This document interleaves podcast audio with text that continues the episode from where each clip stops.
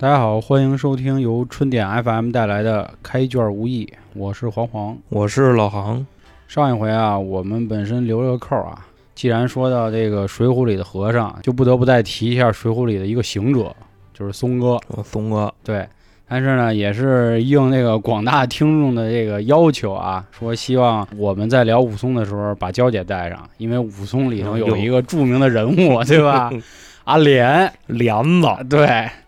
所以呢，最近娇姐也是确实在补这个书和电视剧啊。那所以我们今天呢，就还先不说武松，咱们先跳过去，因为这点大家也很清楚啊。我们这张专辑主要是以人物为一个出发点去聊，但是也会尽量按照书里的一个事儿的顺序去跟大家讲。所以说呢，今天啊，我们多跳过几个人，因为从武松出现呢，其实后面还有，比如说柴大官人。还得提我们江哥，对吧？还有庆哥啊，对 对对，庆哥，我操，西哥啊，西哥，西哥。所以说，我们稍微跳的这个跨度稍微小猛一点啊。我们今天直接就说到这个，号称是我们自封的啊，这是《水浒》第一倒霉蛋，志哥青面兽杨志。那还是像之前的节目一样啊，这块让航哥来掌这个大手。这一块 也是非常荣幸啊，杨志能归我说。首先啊，杨志他是怎么说？介绍一下这个人啊，《水浒传》中第十七位好汉青面兽杨志。咱可以这么说啊，杨志在《水浒》里看似是一个挺不起眼的这么一个人，但是呢，我跟你这么说，没有杨志就没有梁山。你知道为什么吗？晁盖他们抢了杨志的生辰纲。然后呢，才上的梁山，所以才有了这个水泊梁山。等于说，杨志，我觉着啊，是目前 水浒里头最重要的人，奠基人啊，绝对的奠基人啊。然后你刚才说杨志被封为这个水浒第一倒霉蛋儿啊，这个事儿我特别认同。嗯，为什么呢？在杨志的这个过往经历里啊，真的是属于干啥啥不行，然后运什么丢什么，是就差不多就这么个意思。因为最开始啊，《水浒传》里杨志露的第一面是什么时候啊？是林冲下梁山纳投名状的时候碰上杨志了。那时候杨志啊，刚把高俅那船花石纲给丢了。嗯，高俅这边是怎么回事呢？安排了十路节度使去押送这个花石纲，就杨志给丢了，就他那船翻了啊。对，嗯，剩下九路呢，基本上都安全的到家了。哎，就杨志没把东西拿回去。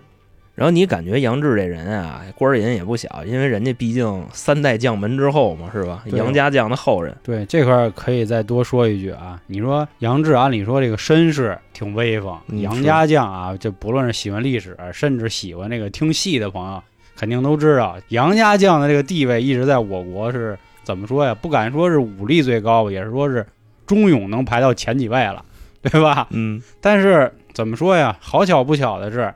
在杨志这一辈出生的时候，杨家将落魄了，成一坨屎了。就三代将门之后，对，可以这么说啊。杨志虽然背了一个这个挺威风的名字，但是呢，实际上他已经不怎么得志了，因为家里那点底儿已经都甩的差不多。哎，对，因为本身啊，杨志最开始啊，在朝廷里边啊，他这个制使是大概是一什么官位呢？就跟现在这个团长啊、旅长啊，就差不多。团连教头武志冲啊，对对，差跟武志冲差不多。后来呢，高俅这事儿翻车了以后啊，杨志不是进京行贿嘛，然后打了俩玉瓶给这个球哥。嗯，裘哥呢，那意思演他来着。球哥一看，哎呦，还还挺美。然后一看杨志送这俩东西，那甭说了，那肯定就是出事儿了，出事儿了呗。然后当着杨志面就把杨志行贿那东西就给拽了。那意思，你这玩意儿是吧？人皇上那边要修御花园，你把东西给我遮河里去了，嗯，那我能不弄死你吗？对。但是高俅这块儿，我觉得有点诡异啊，他没弄杨志。你说林冲那点事儿，他玩命弄林冲，的杨志他没弄。然后后来就是咱们熟知的那个杨志卖刀宰了一个无赖嘛。就那叫牛二二哥嘛，这牛二主要也没什么可提的啊，因为毕竟跟这个好汉也搭不上什么边儿。我觉得这也算是杨志一个比较丧的一个事儿啊。为什么一直说他倒霉蛋儿啊？你说谁卖个东西就碰上这么一杠精，就非跟你杠。他先问说你这刀好，你告诉我哪儿好，反正一来二去，最后他妈脑袋都没了。你说这事儿，你说卖一刀头没了。人家这个二哥啊，嗯。也算是这个杠精史上的这个里程碑。里程碑，为什么这么说呢？他好像是一直在要求这个卖家秀还是买家秀，好像是啊，对，杀人不沾血就那个事儿对，是吧？什么头发吹那个啊吹毛立断。对，吹毛立断，然后嗯。砍砍铜剁铁，刀口不卷，对对对哎。杀人不沾血啊是，最后就非得试试杀人不沾血，然后杨志给牙给扎了，嗯。不就这么个事儿吗？是。关键是人二哥死的时候一句别的话没有，就直接捂着捂着肚子，好刀。我说这真威风，这个嗯人绝对这是一个跟一般的赖子绝对有区别。那肯定的，你像后来被发配到那哪儿去了，被发到梁中书那儿去了，嗯说哎呦一看这我挺爱，因为梁中书本身他也是喜欢这个就武功啊、枪棒什么这些东西。杨志一来呢，他就特别喜欢杨志。这时候大家可能就觉着啊，杨志这个多舛的命运要时来运转了吧？对，其实啊，他这后不是这么回事儿，因为后边杨志压他那生辰纲又让人给劫了。就一更丧的事儿了，啊、这回是彻底没戏了，白道彻底走不了了，只能去上山当土匪去了。所以你说啊，就是他们这个号也挺有意思的，杨志是天暗星嘛，够他妈暗的，就因为不是，主要是压那脸呀、那块胎记是吧？太要命了啊。是我，所以我就是我觉得这个都是双关的嘛。一个是因为他这个胎记确实是挺不露脸儿的，长得你说长哪儿不好啊？就跟赵本山大叔说的，说你这闷头长哪儿 是吧？你说哪怕他长腰上是吧，或者长脚面上、腿上、手上都行，好长不好的，你说长脸上了。还长眼睛上了，长跟牛头梗似的，是不是就那么个劲儿？海盗眼儿，那会儿他也不兴这个。结果呢，还有一个就是他这个命运，对吧？也是非常干瘪。所以你说叫天暗星，真是挺暗的。这就是一丧人，嗯，这没办法。是本身啊，到了梁中书这儿以后，梁中书算是怎么着？表面上特别抬举他，是那意思兄弟来挺给面儿来了啊，是吧？嗯，以犯人的身份到这儿了。哎，但是对待他可不是按犯人那么对待他，那意思杨志就是我手下一员大将，虽然这个官降下来了啊，从这个杨志使降为杨提辖了，提辖大概就是连长，嗯，因为咱们这个《水浒传》里边这些好汉里边提辖特别多，对你像鲁提提辖，林冲他爸提辖，嗯杨志后来也是提辖。从这个致使降到提辖以后啊，然后就安排杨志在这个梁中书那块比武。当时他跟谁打？他跟索超打的。急先锋啊，超索吧，索超当时是摆，就是死心塌地一败道，但是呢，杨志也并没有说的那么厉害，嗯，因为跟索超打五十回合打一平手。后来啊，这梁中书呢就提拔了一手杨志，然后索超也不乐意了，就那意思，我们俩打平手，你为什么要光提拔他？然后捎带手把索超也给提了，就这么一关系。其实我觉得这个中书啊提拔杨志呢，也有一个什么点吧，就是在看书的时候发现呢，其实梁中书这官儿啊做的没那么舒坦，哎，就是说他这个位置并没有那么牢靠，或者说他手底的人也没那么多，所以一看杨志牙也落魄了，而且这杨志也确实是三代将门之后也有点小名儿，那意思我也收个编，我也笼络一下人心，对吧？我也安排点自己手下，以后方便我也可以在这个官场上走得更远。结果呢，就是咱志哥就又要翻车了，就是出现了著名的，像咱们刚才节目刚开始说的，整个水泊梁山的奠基人，嗯，智取生辰纲。是啊，你像梁中书打根儿上，梁中书就是一上门女婿，嗯，因为他的媳妇儿是谁呀、是当朝太师蔡京的女儿。阿蔡。啊，小蔡啊，操，小菜，蔡蔡哥，小蔡儿，小蔡儿，啊，就说这蔡哥啊，人蔡哥怎么说，在这个皇上家，人也是一人之下，万人之上，太威风了。是啊对对对，你说梁中书娶的他女儿，嗯，那日子好过得了吗？我跟你说一个真事儿啊，梁中书在家里边，你知道吗？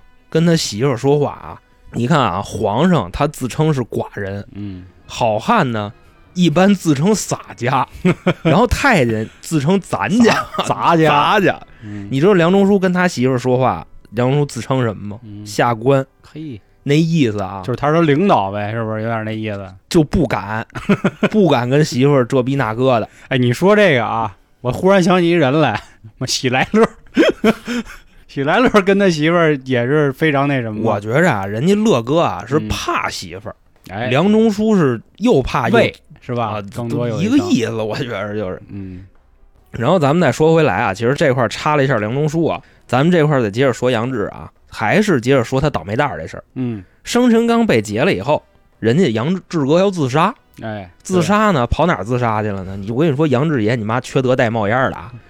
他要死，要找地儿上吊，哎，惦记死人家门口他看见啊，就是这个路上啊，哪儿前不着村后不着店那儿一饭馆儿，杨志都过去了，哎，就要吊死在人饭馆门口儿，结果不是让人老板给骂了？这他妈不砸着买的吗？哪有这样的？那杨志那意思就是，你看嗯我现在我也要死了，我怎么着死了，我得脏块地吧，嗯我不能死马路中间啊，那太没劲了。其实这饭馆老板不是出来给他骂了吗？嗯这老板是谁呀、操刀鬼曹正。嗯曹正一看说：“这不是志哥吗？这好汉，我估计是互相的江湖上都有名气啊。说这样吧，你也甭死了，我给你推荐一大哥，是这是我一词去啊，谁呀、鲁智深。嗯说当时啊，就是鲁智深正有意把二龙山给占了。”对但是实力呢可能又差点儿，就是说让杨志去找鲁智深去，说你俩一块儿把这事儿给办了。然后杨志跟鲁智深他俩人直接不就把二龙山那邓龙给宰了吗？，对提了给二龙山砸了以后，他俩就占山为王了。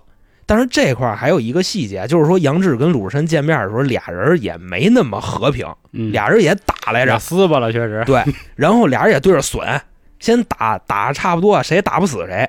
然后呢，鲁智深就问，那意思打累了给一台阶儿嘛，对吧？不能再打了，再打指不定谁死呢。说你哪儿的呀？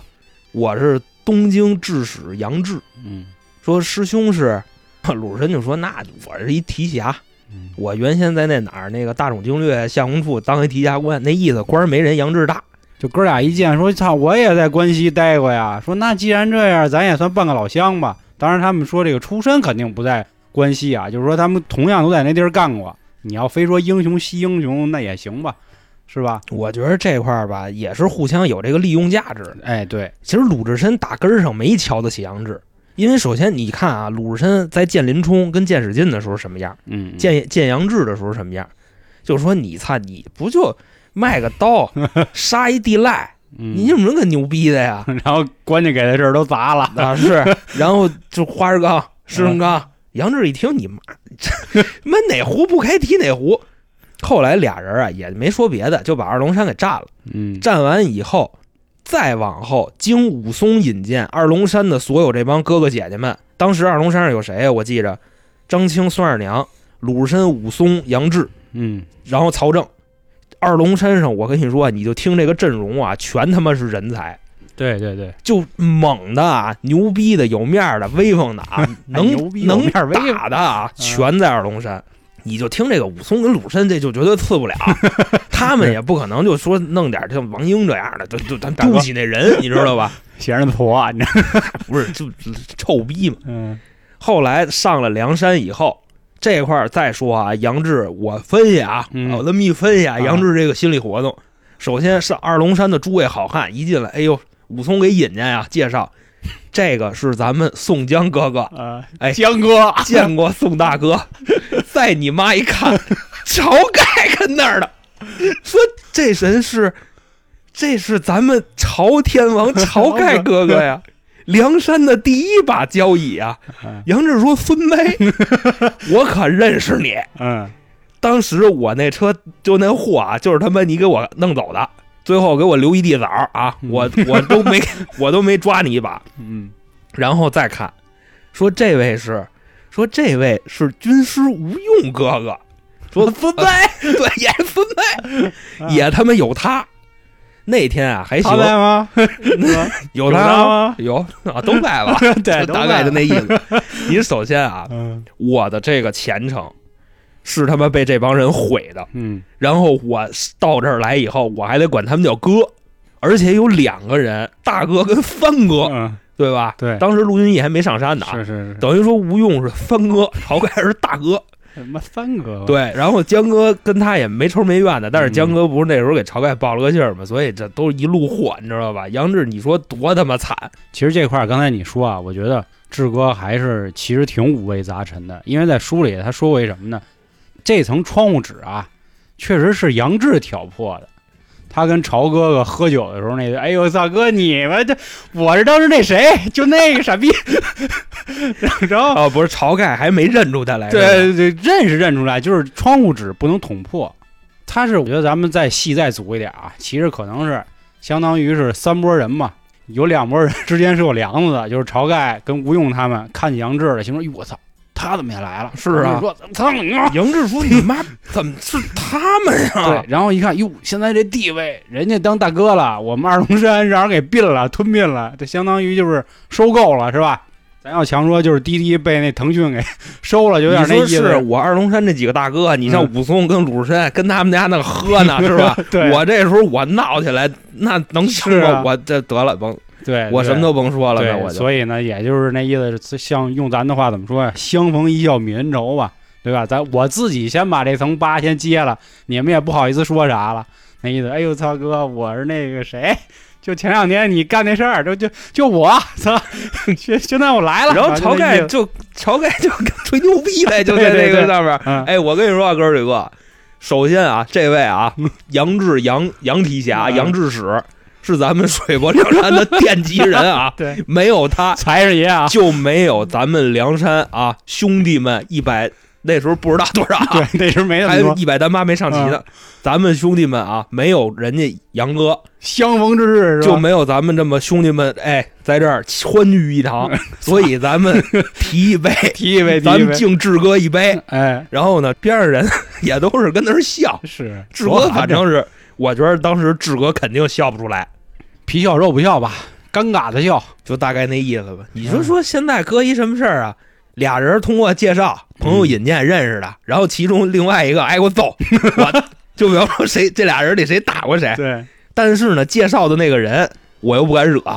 那时候不是武松引荐的吗？对对，鲁智深跟武松好的跟他们一个人似的，杨志也他妈不敢说话。嗯。要不说真是杨哥就是天暗星嘛。你说你按理说在二龙山里也是有吃有喝的，而且你要强说这个用创始人的说法，人家杨志也算是二当家的，对吧？虽然武松也很牛逼，但是武松这一上山，直接就拉着 咱那意思说，咱没要不找一干爹吧，是吧？咱要不找一爹吧？就没他了。对呀、就没他了，一下这大排名直接都排到第十七了。按理说啊，我觉得再不济怎么也排一个十五十六是吧？结果十五十六还让人给挤走了人。家梁山上排座次啊，嗯是按照这个功劳大小，哎对吧？对，你说志哥能给一十七，我觉着 就不错，就那意思是吧？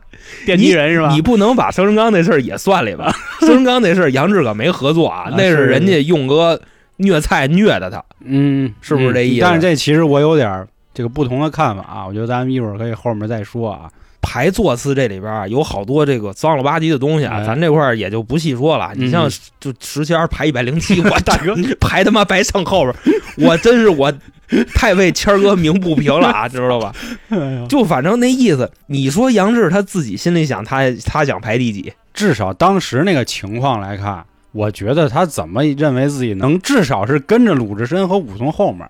鲁智深十三，武松十四，嗯，杨志想排十五。对，我觉得怎么也能挤到十五。行了，我觉得这块咱就不用再多聊了啊，嗯你知道吧？因为毕竟这个就排名这个事儿也不用再纠结。咱可以单起一期专门讲讲这里，是吧？咱先接着说，咱先咱先接着说志哥怎么就那么衰咖？啊，C 咖啊嗯，然后你说完了这个上梁山这块儿是吧？让人挤得一溜够，那意思朝朝天王，哎，这是咱梁山奠基人啊啊，知道吧？所以你知道了哥？第十七名啊，天暗星。嗯，再后来那就是随着招安去打方腊了。哎，对，打方腊我记着啊，第一站杨志腿就让人给卸了，啊，让人把腿给锯了，然后压一条腿，我操，就是把他红头 K，哭着羊嘛，就是。再后来打方腊就没他什么事儿了。对，基本上就没有什么亮点吧，可以说。我记着他后来好像是病死了吧？，对对对，就是破伤相当。于说他是什么？说这个杨志一直是患病不能前进，按理说他应该可以展露一下自己这一身武艺，结果也因为自己这这么衰就没成功。这腿都没了，还展露什么武艺啊？然后后来呢，打方腊赢了，心说招安了是吧？怎么也能我排十七，不得给我一官儿啊，对吧？结果大哥也是不争气，没了，人走了。啊是，但是走了以后时来运转了，册封中五郎嘛，嗯，那意思给你修个好墓，你那有这辈子大用啊，这辈子那不是有的人求这个吧？啊，不求这个风风光光，但求名垂青史嘛，去你大爷，是不是就这意思？是？你像江哥也是求名垂青史啊，嗯对不对？有求名垂青史，人家他江哥不求名垂青史，为什么要害死李逵呢？是不是？他肯定把李逵给他裹乱嘛，是不是？嗯，就大概这意思。对，等于说至此，志哥这丧逼的一生嗯就这么结束了。对，咱们可以最后再简单再复盘一下啊。本来出身不错，结果又翻了车。其次呢，就是好不容易当了差，干俩活儿全翻车，卖个刀呢，然后还赶上一杠精，还杀一人，对，还杀一人。就是给他一差评，然后哎对，哎呦我操，他给人家全家给真真是这样给一差评，给人家抄了，啊！然后摊儿网店也让给让人给封了，就这意思啊。信誉度直接就对对对对，扣满，对，保证金也没了。对对，都没。好不容易说要自个杀吧，也没死成，啊，是，就是那意思。我想脏块地都给这机会啊，就是又好不容易嗯，找着一个这个栖身立命之所，觉得下半生应该是有着落了，然后让人给吞了，啊 对，又让人给变了。啊结果吞的这人 是之前打过他的人，对，挤是吧？挤兑过他的人，嗯。不能说打吧，就寒碜过他的就。抢过他生辰纲的人吧。哎，对，嗯。结果最后最后呢，又说能混个一官半职的，能展露自己了，哎。人还没了，人还去了。您，猜怎么着？死了！哎，哎，真是太丧了。我反正我是真是觉得啊，志哥绝对算是《水浒》这一百单八将的这个天丧星是吧？对对，应该给他改对，就叫天丧地丧星，你知道吧？对他这地虽星、地虽星，我啊操！虽星在天罡里待着，也是也也算是志哥的唯一这么一点运气了。对但是其实刚才咱们提到了一个《水浒》里很重要的回目啊，就是这个智取生辰纲。这不论戏剧啊，是吧？包括说书啊，甚至好多游戏里也是，这都是一个特别重要的一个点。章节啊，对，但是这个啊，咱们下期咱们好好的具体的再给大家说说。这块儿啊，我给你留一扣儿啊，哎，生辰纲是假的，你知道吗？我不知道 不知道啊，啊。那就把这扣儿给你砸瓷实了。好嘞，行行，那咱们下期见啊，嗯，拜拜各位。